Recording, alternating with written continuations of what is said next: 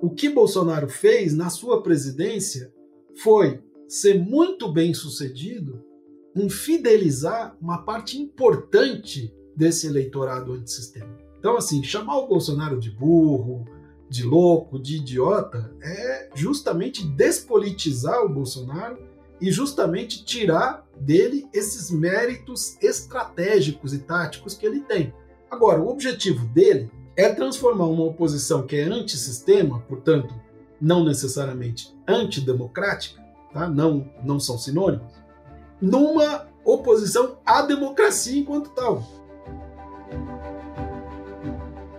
Marcos Nobre, professor de filosofia da Unicamp e presidente do SEBRAP, vem há tempos dizendo que, desde que chegou à presidência, o objetivo de Jair Bolsonaro é dar um golpe e destruir a democracia no Brasil.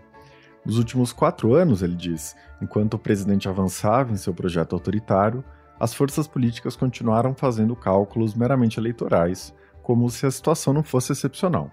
No seu último livro, Limites da Democracia, ele escreve que o campo democrático continua jogando amarelinha eleitoral enquanto Bolsonaro monta o octógono de MMA do golpe.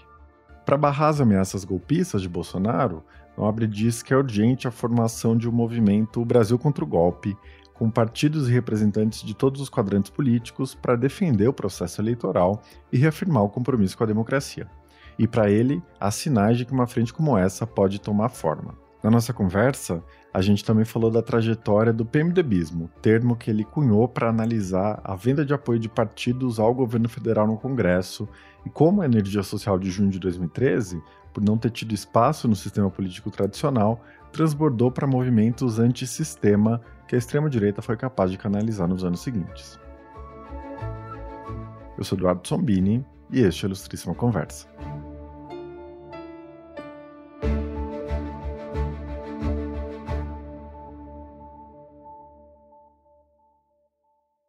Marcos, seja muito bem-vindo à Ilustríssima Conversa. É um prazer ter você aqui. Um prazer estar de volta. Obrigado, Eduardo. Bom, o PMDBismo é o pilar, não é, da análise que você vem desenvolvendo da lógica de funcionamento da política brasileira. Eu queria te pedir para explicar brevemente esse conceito, não é, e como o PMDBismo operou da redemocratização até junho de 2013.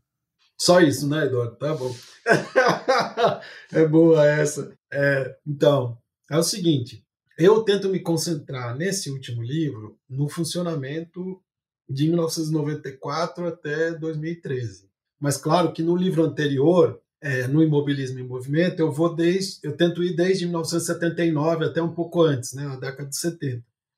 Então, o PMDBismo ele tem dois lados. Tá? Tem um lado que é o lado de funcionamento do sistema político e tem o outro lado de a que ele serve, ou seja, o que, que ele expressa em termos do que nós somos como sociedade.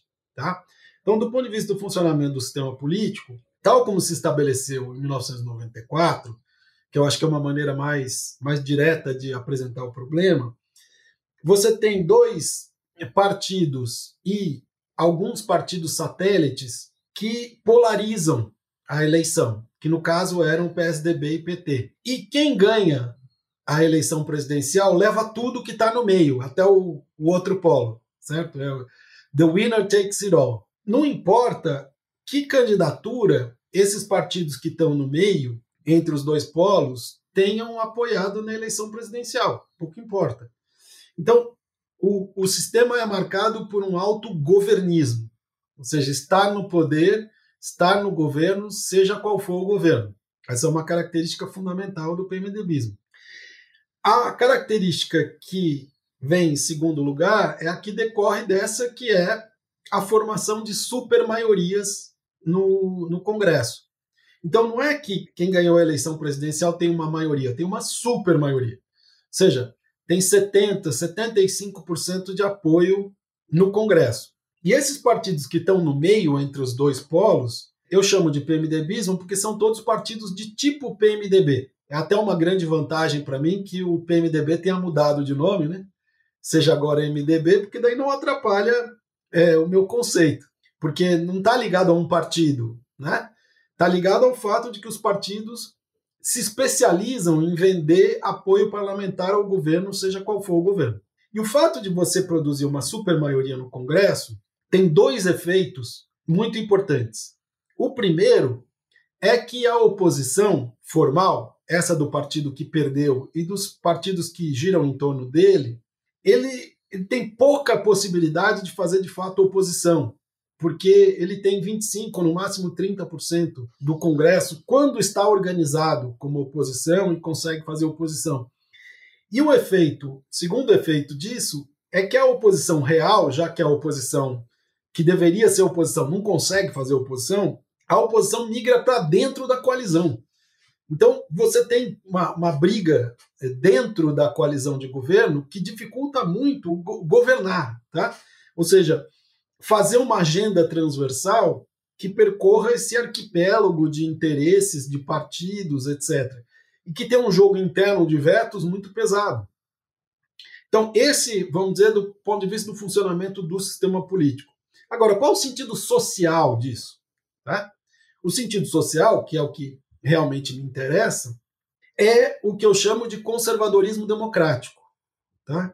Por quê? Porque o conservadorismo é um tema clássico do pensamento é, social no Brasil. Quer dizer, todos os clássicos do pensamento brasileiro se dedicaram a entender o conservadorismo. Mas eu acho que não houve ainda é, uma atenção suficiente para o conservadorismo em condições democráticas. O que é razoável, porque o país ficou a maior parte do tempo sempre em ditadura, coronelismo, etc. Então, o que a gente precisa pensar essa especificidade é, do conservadorismo democrático. E eu acho que o PMDBismo do sistema político é uma expressão disso. Por quê? Porque o PMDBismo, no fundo, esse arranjo, ele é um arranjo que impede transformações profundas impede transformações profundas e impede transformações em um ritmo acelerado, certo? Por quê? Porque ele fica travando as transformações. Se você tem todo mundo dentro do governo praticamente o tempo todo, para você avançar, você só avança se todo mundo avançar junto. Ou seja, o teu avanço ele é sempre incremental na margem, tá? Qual o resultado desse arranjo? é que você tem um combate mais lento às desigualdades, que é alguma coisa que você espera quando você tem um arranjo democrático, ou seja, que pessoas que em condição desfavorável têm possibilidade de votar e de influenciar o governo vão buscar políticas para reduzir a desigualdade, certo? E ao mesmo tempo, você barra também a democratização da democracia, ou seja, o avanço institucional da própria democracia, ele é limitado. Então, Veja que tem esses dois lados, Eduardo. Tem um, tem um lado que é como o sistema político funciona e por que ele funciona dessa maneira. Tá? Então são, são duas é, é, são dois aspectos da tese do PMDBismo. Eu não sei se eu consegui resumir bem, mas tentei. Com certeza. Você falou agora, Marcos, que a oposição migra para dentro dessas supercoalizões, né? então tem uma dificuldade muito grande de governar. Por outro lado, você destaca no livro que também existe uma migração da oposição para fora do sistema político, né? Já que o sistema político não é capaz de abarcar o conflito, o antagonismo, né? Ou seja, a ideia de que o sistema político brasileiro recalca o conflito e que ele acaba aparecendo de uma forma mais intensa do lado de fora. Eu queria te pedir para falar um pouco sobre essa ideia que você desenvolve, né, de oposição extra-institucional que você vê nascendo depois de junho de 2013. Quais são os contornos dela? Tá. Em, em do, eu, 2013, é um ponto de referência para mim no livro. Não é nem ponto de chegada e nem ponto de partida. Quer dizer, o que eu quero dizer com isso? Quero dizer que em 2013 ficou claro que algo estava acontecendo na base da sociedade e que não tinha repercussão, reflexo, representação no sistema político. Ou seja, que a vida das pessoas tinha mudado, que a nossa vida era diferente, o que a gente costuma chamar de uma sociabilidade, né? era uma sociabilidade diferente, com destaque aí para a questão digital, né? como a sociabilidade se tornou muito digital, e que isso não é, essa nova forma de sociabilidade não tinha reflexo no sistema político que continuava funcionando de maneira PMDBista, certo? Então, junho é uma referência por isso, porque ele tornou claro que havia um descompasso entre o que estava acontecendo na sociedade e a maneira como o sistema político tinha operado. O, o que aconteceu depois de junho de 2013 é que o sistema político, ele, ao invés de ser capaz de reconhecer essa incrível transformação, incrível em termos de magnitude, da, da vida da sociedade brasileira e da sociedade global também, né? ao invés de reconhecer isso e se autorreformar, o sistema político resolveu se blindar contra tudo isso que apareceu e dizer: não, é, nós vamos continuar operando como a gente sempre operou, porque isso é uma onda de insatisfação. Nós vamos esperar a onda passar. Porque onda é, é aquela metáfora da natureza, né? É, a natureza que vem e tal e te carrega, você não tem o que fazer, então você espera passar. Não passou. E a decisão do sistema político de continuar operando da mesma maneira fez o quê? Essa energia toda que tinha aparecido e que precisava encontrar um canal institucional para poder se expressar no sistema político, ela ficou solta, tá? porque o sistema político se recusou a canalizá-la para o interior da política oficial. Claro, com exceções. Teve alguns partidos, algumas forças políticas que viram em junho essa possibilidade e que tentaram institucionalizar junho com candidaturas, etc.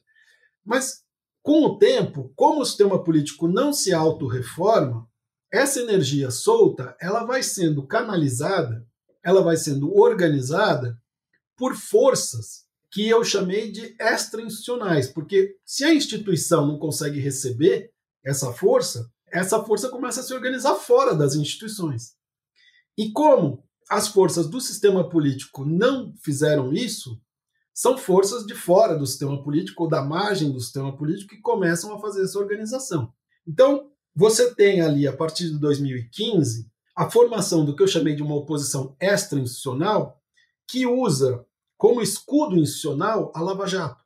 Então, você tem um cabo de guerra entre uma, um sistema político que perdeu o controle da política, que foi isso que aconteceu entre 2015 e 2018, e uma oposição extra-institucional que não recebeu ela o poder, ela não tomou o poder. Então, a oposição extra-institucional ela no fundo fica impedindo que o sistema político retome o controle da política. E por isso a gente ficou nesse cabo de guerra durante esses longos quatro anos, né, de 2015 a 2018.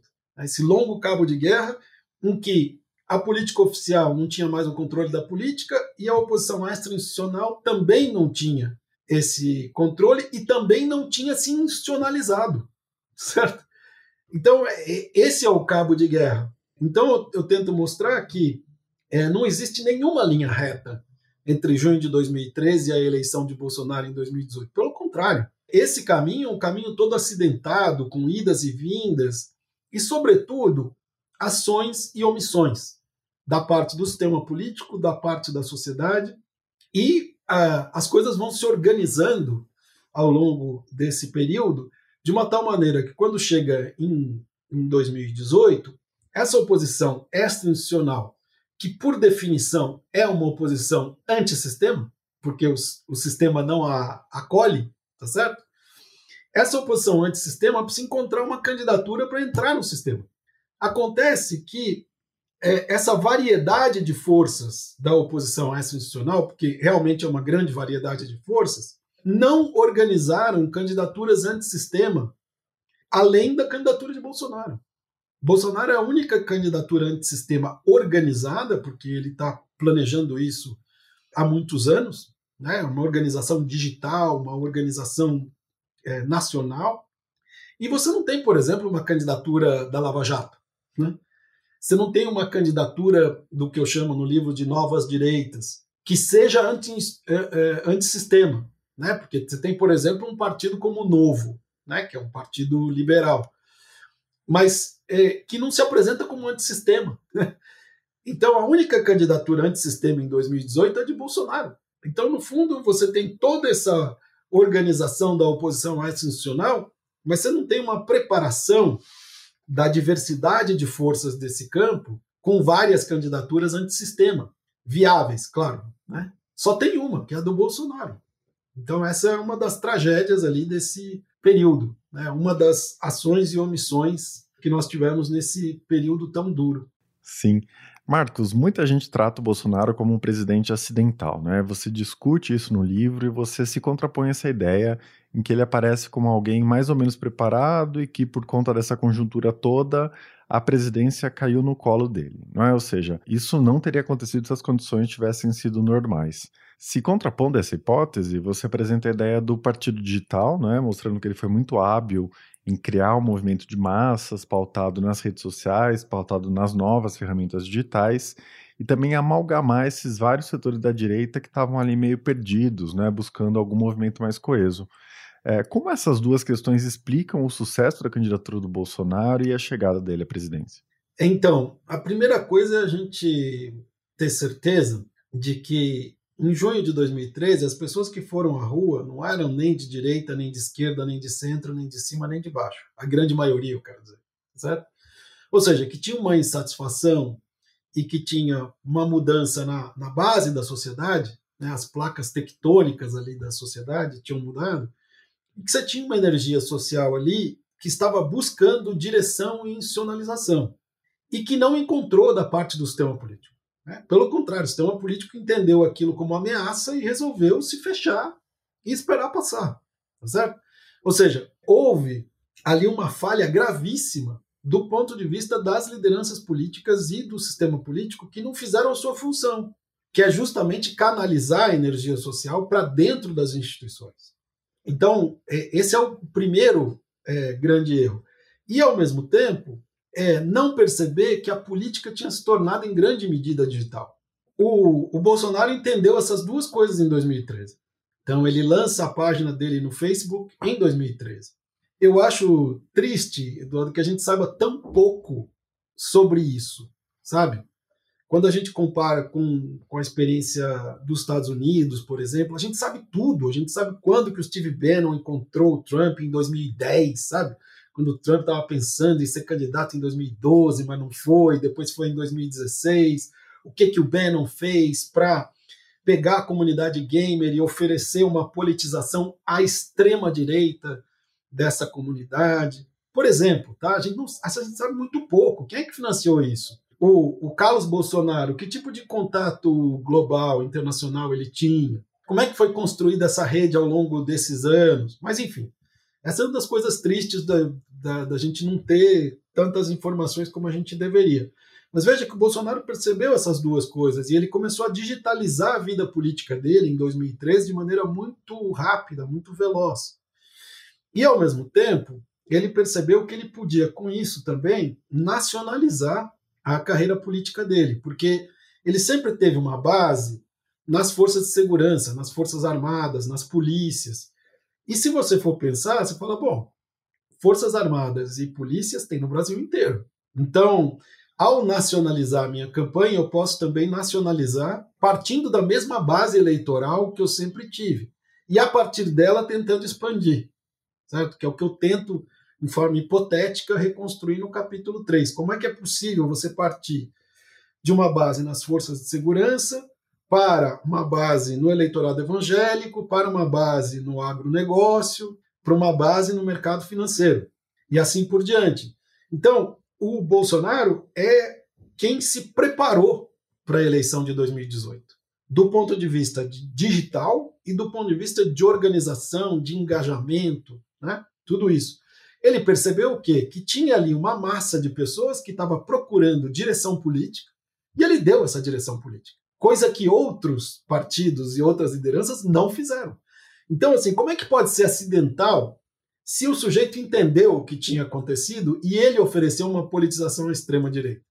Você fala, bom, então essas pessoas eram de extrema-direita. Não, esse é o ponto. E quando a gente olha junho de 2013 do ponto de vista global, a gente vê que as revoltas de 2011 até 2013 elas aconteceram em ditaduras, aconteceram em democracias dirigidas pela esquerda, em democracias dirigidas pela direita, e que os resultados foram diferentes à medida da resposta do sistema político, da maneira de você institucionalizar ou não essa energia social. Então, assim, não tinha nada dado ali. Mas a partir do momento em que o sistema político toma a decisão de se blindar contra essa energia social, a partir do momento em que tem alguém à extrema-direita que vê ali uma oportunidade que as outras forças não veem, como é que você diz que isso é acidente? É claro que cada uma dessas atitudes, ela nela mesma pode ser acidental, entendeu? Assim, o fato do sistema político ter respondido como respondeu, ou seja, se blindando contra a sociedade. Mas dessa decisão se seguem coisas estruturais. Porque daí, nesse momento, criou o cabo de guerra entre oposição extra-institucional e sistema político. Por exemplo, certo? o fato do Bolsonaro ter realizado esse projeto, né, ter posto em prática esse projeto de nacionalização, de digitalização da vida política dele, é alguma coisa que estava de acordo com um projeto de politizar as pessoas à extrema-direita. Então, é, existem elementos que neles mesmos são acidentais, mas a partir do momento em que as decisões são tomadas, isso que parece um acidente se torna uma estrutura, vamos dizer assim, um elemento estrutural. Então, dizer que Bolsonaro é um presidente acidental é não só um erro factual, sim, do meu ponto de vista, como também serve para duas coisas. Primeiro, para justificar a teoria que diz que era impossível que um tipo como o Bolsonaro pudesse se eleger. Então, depois que ele se elege, você diz, ah, foi acidente. Então, vai, vai, vai voltar atrás. Você fala assim, não é bom você olhar de novo a teoria para ver se estava né, funcionando mesmo, se está funcionando e tudo. E a segunda coisa é você justificar a atitude do sistema político.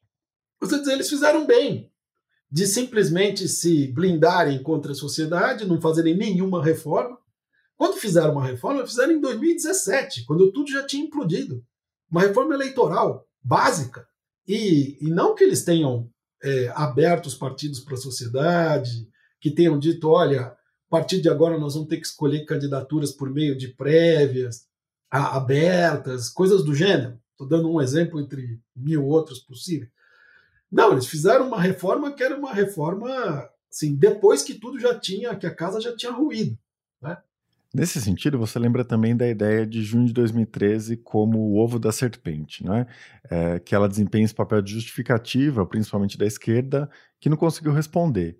É, o PT e os partidos que o apoiavam que não conseguiram responder aquela energia social, então é muito fácil dizer Bom, junho de 2013 foi o ovo da serpente que gestou Bolsonaro, é, já estava tudo colocado lá, né? Então a gente não tinha o que fazer mesmo. É, como você enxerga isso? Então, é desse jeito que você falou mesmo. então, querendo dizer o seguinte: olha, essa é uma resposta simples e errada. Sim, errada do ponto de vista factual, porque quando você vai reconstruir os acontecimentos, não foi isso que aconteceu. Em segundo lugar, ela é uma resposta preguiçosa, porque não nos faz pensar como é que nós chegamos até aqui e não nos faz pensar, sobretudo, como é que nós podemos sair daqui. Tá? Porque se a gente não entender como a gente chegou aqui, como é que a gente vai sair daqui? Tá certo?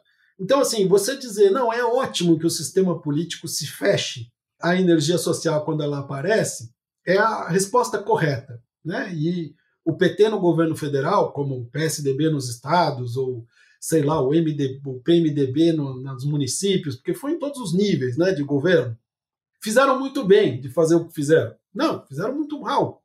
E é um problema que ainda tem que ser resolvido, que não está resolvido. Então, é, vamos pensar nisso para que não aconteça Bolsonaro outra vez, certo? Que é um imperativo para a gente que a extrema-direita não chegue novamente ao poder.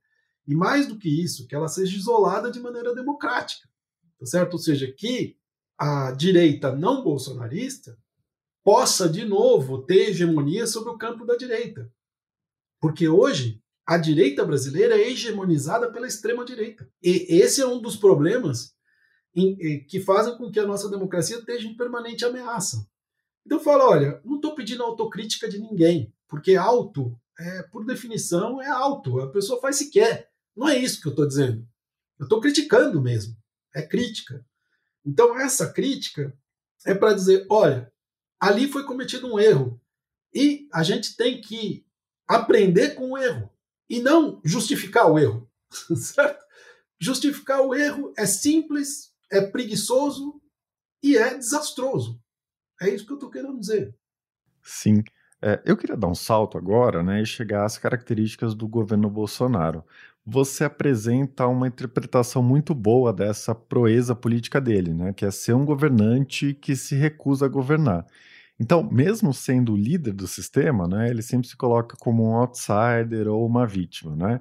É, o sistema está querendo derrubá-lo, e aí pode ser o STF, podem ser os governadores os prefeitos, pode ser a imprensa, pode ser o comunismo, né? Como esse arranjo pode parar em pé, né? Um presidente que se recusa a governar. É, tem, tem várias razões para isso. Quer dizer, a primeira é o fato de que, como você teve essa oposição extra-institucional, essa oposição institucional no Brasil, entre 2015 e 2018, foi uma oposição antissistema, né? como a gente já viu por definição. Não necessariamente essa oposição antissistema teria de desaguar, como se costuma dizer, numa candidatura de extrema-direita. Não necessariamente. Desagou por quê? Por falta de alternativa, pelo fato de Bolsonaro ter organização, enfim, ter voto, tudo isso. Então, isso é, é alguma coisa que nós temos que pensar qual o destino dessa oposição institucional e antissistema.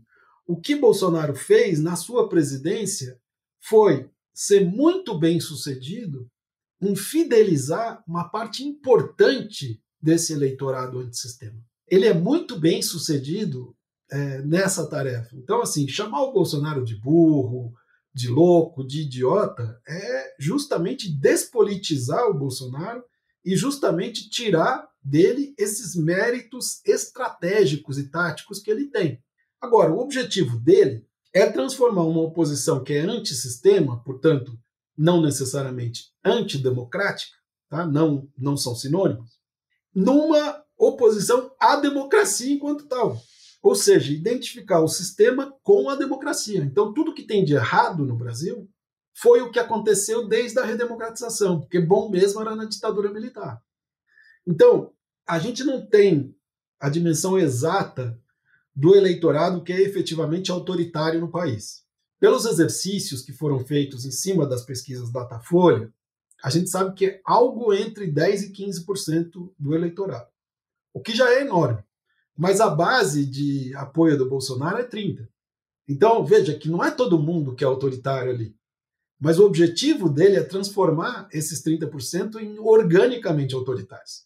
Porque com 30% realmente organizados, organicamente autoritários, mobilizados, engajados, a base para o golpe fica muito mais adequada. Então, como é que ele conseguiu fazer isso? Como é que ele conseguiu manter né, essa base antissistema? Identificando justamente todas as mazelas ao sistema, dizendo que, olha, não basta ser presidente, porque o sistema continua funcionando. E a mensagem dele é a seguinte: vocês precisam me dar mais poder do que um presidente da República tem numa eleição democrática para que eu conserte de fato o sistema. Ou seja, vocês precisam me transformar num ditador. Então, essa é a mensagem é, subliminar. Mas essa oposição extra-institucional, que foi criada entre 2015 e 2018, é muito poderosa em termos sociais. Muito poderosa. E ele fez essa, essa operação, que é uma operação difícil de fazer em termos políticos, de conseguir manter, fidelizar essa base. Também porque ele governou só para essa base, certo? Tem um outro aspecto relacionado a isso, né? Como o Bolsonaro terceirizou o governo, é, como isso estrutura a relação dele com o Centrão e que inclusive ganha uma nova forma, né, com o Arthur Lira na presidência da Câmara. Você está chamando isso de forma limite do PMDBismo, né, uma espécie de Eduardo Cunha sob esteroides, né, algo que parecia impossível que fosse se repetir e ainda mais se aprofundar, não é? é e que pode levar ao próprio fim do PMDBismo, já que o presidente continua fazendo ameaças golpistas, né? Como explicar isso, Marcos? Você considera que existe racionalidade por trás dessa decisão do Centrão ou é um projeto suicida? É, não, suicida não é. Suicida é outra coisa. Vamos, vamos pensar no, no modelo de governo do Bolsonaro. Então, o Bolsonaro, desde sempre, ele governa para quem o apoia. Ou seja, para 30% da, do eleitorado e da população. Vamos resumir nesse número, embora varie um pouco. Então, quando você faz isso, você veta tudo que prejudica esse eleitorado e você produz é, benefícios para tudo que possa beneficiar esse eleitorado. Aí você diz, bom, mas e o resto da população brasileira? Ele fala, o resto ele entrega para os políticos. Ou seja, ele não é político, claro. Ele entrega para os políticos. Então, ele terceirizou tudo no governo que não diz respeito à base dele. E isso significa duas coisas. Primeiro, que um, ser um presidente antissistema significa que você é um parasita. Porque você se aproveita do fato de que o Estado continua funcionando, embora de uma maneira muito pior, né, sob o governo Bolsonaro, ou seja, que a merenda chega na escola, que o remédio chega na UBS, na Unidade Básica de Saúde e assim por diante, porque existem políticas que são políticas de Estado, que não são políticas de governo. Você se beneficia disso ao mesmo tempo que você ataca o sistema dizendo que esse sistema não funciona. Porque se você não tivesse as políticas públicas continuando, aí ele não aguentaria como presidente. Então tem esse lado parasita. E tem o outro lado, que é o que precisa ser feito para que o governo funcione, né? ou seja, o que não é automático, o que, que não é, é inercial no, no governo, você dá para quem te apoia no Congresso para fazer. Então, isso é um processo de coadaptação que permite ao Bolsonaro continuar atacando o sistema o tempo inteiro, mantendo a base de apoio que ele precisa para chegar ao segundo turno, porque sempre foi o objetivo dele. Nunca o Bolsonaro quis governar para a maioria, né? ele quis só chegar ao segundo turno. E isso significa que essa figura nova do Centrão, né, que é o, a manifestação atual, porque o Centrão tem várias caras, desde lá 1987, né, quando, quando ele foi formado durante a Constituinte. Esse Centrão é um Centrão que topa colaborar com um projeto autoritário, sabe? Então, essa a forma limite é por isso, porque é um, uma forma de PMDBismo que arrisca a própria democracia para continuar funcionando como funcionava antes. Só que não é exatamente como funcionava antes. É a forma escancarada de como funcionava antes. Né? Você falou do Eduardo Cunha sobre esteroides. Né? Ou seja, você tem um orçamento secreto. O jogo chama democracia e tem um orçamento que é secreto. Você diz, bom, então essa democracia não está funcionando mais. Né? Então, assim, é um centrão que eu chamo de carcará. Né? Centrão pega, mata e come, e se for ditadura, é ditadura, se for democracia, é democracia. O que importa é que o PMDBismo continue funcionando. Com certeza. E uma consequência disso, né, que você explora no livro, é como, mesmo perdendo, parece que o Bolsonaro ganha. Né? Então, por exemplo, os índices de aprovação de projetos no Congresso são muito baixos, né? todos os parâmetros de análise política que a gente está acostumado são problemáticos, mas no fim das contas, nada disso importa muito, né? porque o horizonte dele não é a avaliação política regular, mas é o horizonte da destruição das instituições e, no limite, o golpe. Né? É, você pode falar um pouco mais sobre essa questão? Sim, é, vamos voltar um pouquinho no tempo, bastante, na verdade. Vamos pensar na ditadura militar de 1964. Quer dizer, durou 21 anos. Isso é suficiente para você produzir duas gerações autoritárias, né? porque ditaduras produzem pessoas autoritárias. E a democracia precisa de muitas décadas para convencer essas pessoas de que a democracia é melhor do que a ditadura. Então, é, a característica é, brasileira, em comparação com outros países, inclusive da nossa região, é que o eleitorado autoritário ele andou relativamente disperso depois da redemocratização.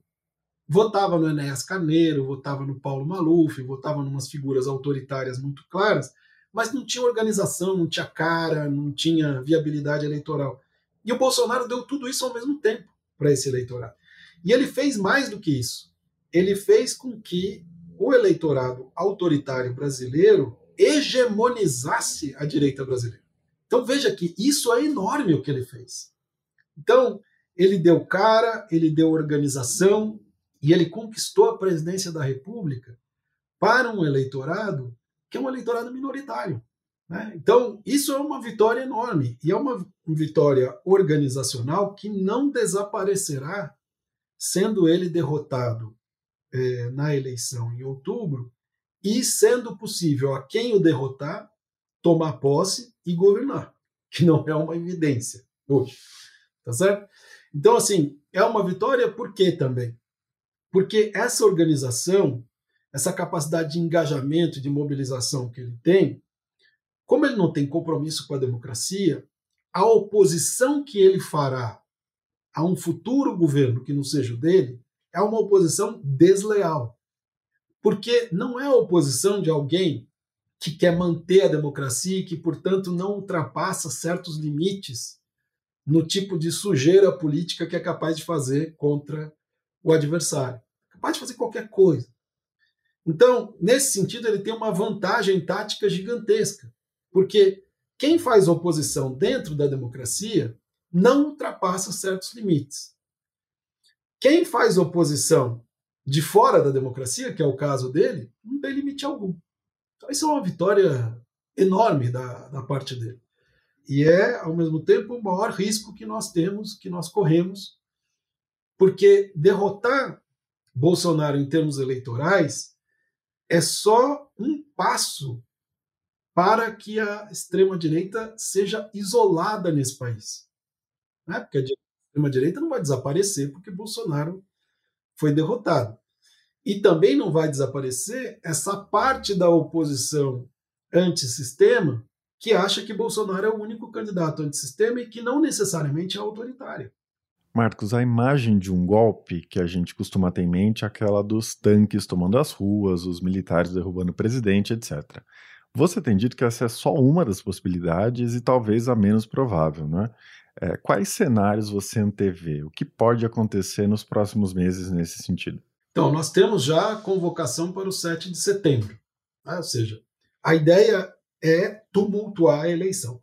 Então, é, o que o Bolsonaro vai fazer vai ser dois discursos completamente diferentes. Vai ter um discurso que é o discurso da, da campanha eleitoral oficial, aquela que sai na TV, etc. e tal, e vai ter o discurso para essa base é, bolsonarista organizada digitalmente, que vai continuar a ser o discurso do golpe. Então, ele vai conseguir, com isso, obter mais alguns votos, passando a ideia de que ele é um candidato normal, e vai conseguir manter os votos que ele já tem como um candidato golpista. Certo? Ele vai fazer as duas coisas ao mesmo tempo. E com isso ele consegue chegar ao segundo turno e tumultuar as eleições ao mesmo tempo, que é o objetivo dele. Então, quanto mais tumulto, quanto mais causa ele produzir, melhor para ele. Né? Talvez você se lembre desse texto que eu escrevi três anos atrás, que não é simplesmente que há método no caos de Bolsonaro. O caos é o método. Né? Porque Todo autoritário ele produz o caos porque ele promete ser a solução para o caos que ele próprio produz, porque ele promete ser a ordem que vai eliminar o caos que ele próprio produziu. Como é que produz caos? Tá? Que é fundamental para um projeto autoritário. Vamos pensar o seguinte: caso boliviano, as forças policiais resolvem entrar em motim, arrastam uma prefeita pelas ruas, cortam o cabelo, pintam o rosto, uma prefeita legitimamente eleita. E as Forças Armadas ficam olhando. Ficam olhando até que o sistema político encontra lá uma solução qualquer, alguém diz, eu sou a presidente, e as Forças Armadas dizem, tá bom então, isso daí é a ordem, então seja você. Então uma presidente golpista vira presidente, tá certo? É, você tem o caso é, clássico do Chile, do golpe do Chile em 1973 que é o quê? Paralisação de caminhoneiro o país inteiro. Você tem desabastecimento, você tem tudo que você pode imaginar. Tá certo? E nós estamos falando o quê? De duas bases com alta penetração do bolsonarismo. Então, produção de caos social. Você soma isso, tentativa de invadir o STF, é, o TSE, etc. Ah, então você produz o caos. Aí você fala, bom, mas quem que vai estabelecer a ordem? Aí é que é o ponto. É, as Forças Armadas vão ser esse instrumento para estabelecer a ordem, se esse caos for instalado, e elas vão estabelecer a ordem a favor de quem? Tá certo?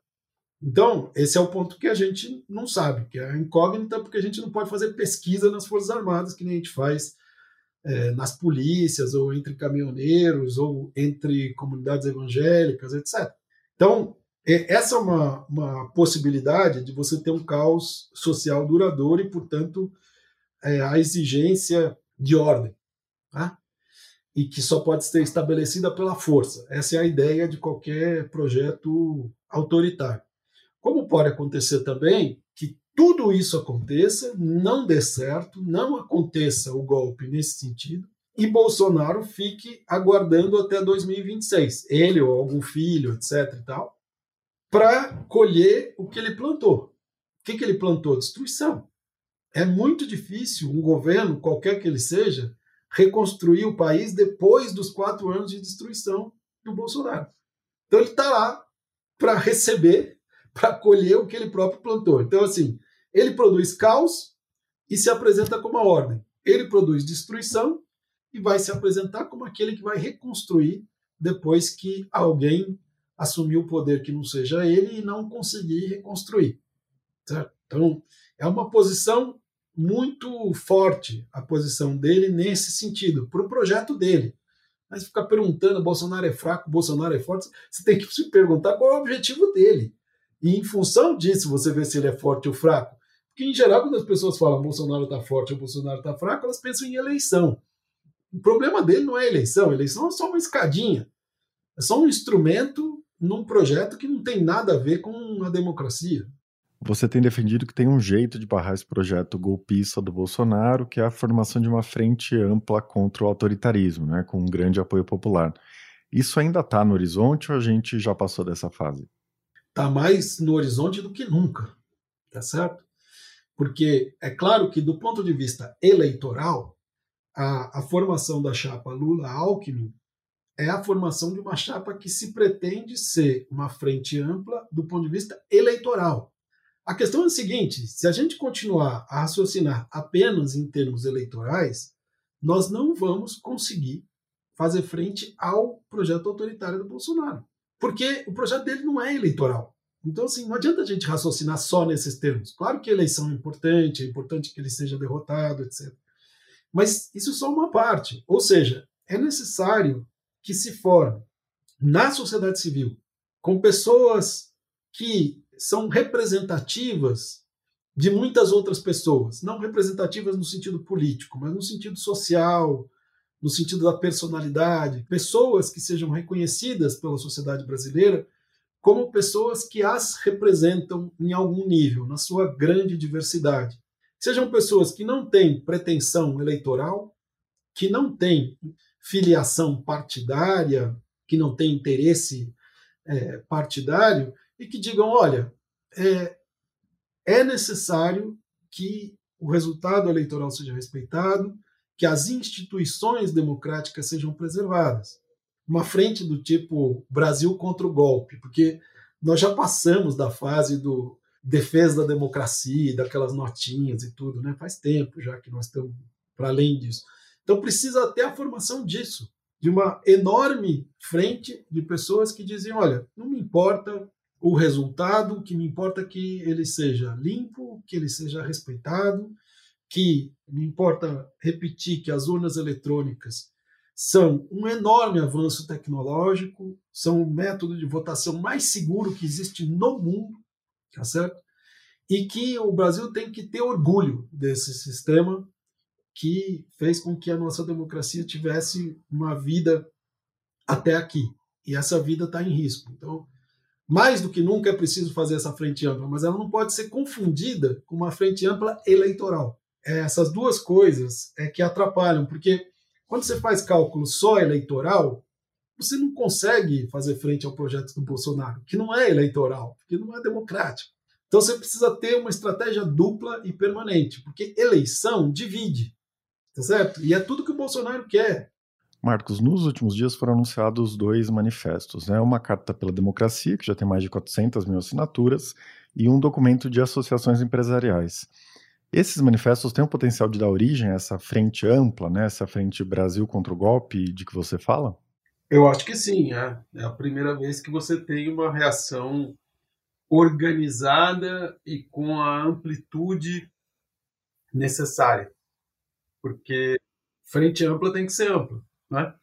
E até agora todos os esforços que tinham sido feitos, que são muito importantes, porque são esses esforços que, conforme eles vão se acumulando, eles conseguem mostrar potenciais de ampliação né? mas eles não tinham conseguido a amplitude que, que se tem agora com esses manifestos. Então, acho que é, nós demos um salto realmente no, nos últimos dias, nas últimas semanas, na direção da formação de uma frente anti-golpe, mesmo que a palavra golpe não esteja escrita no manifesto, porque assim os organizadores consideraram, com certeza tem boas razões para isso, mas o fato é que, com a palavra ou sem a palavra, a frente parece que está tem maiores chances de se formar hoje do que há um mês atrás, vamos dizer assim, né?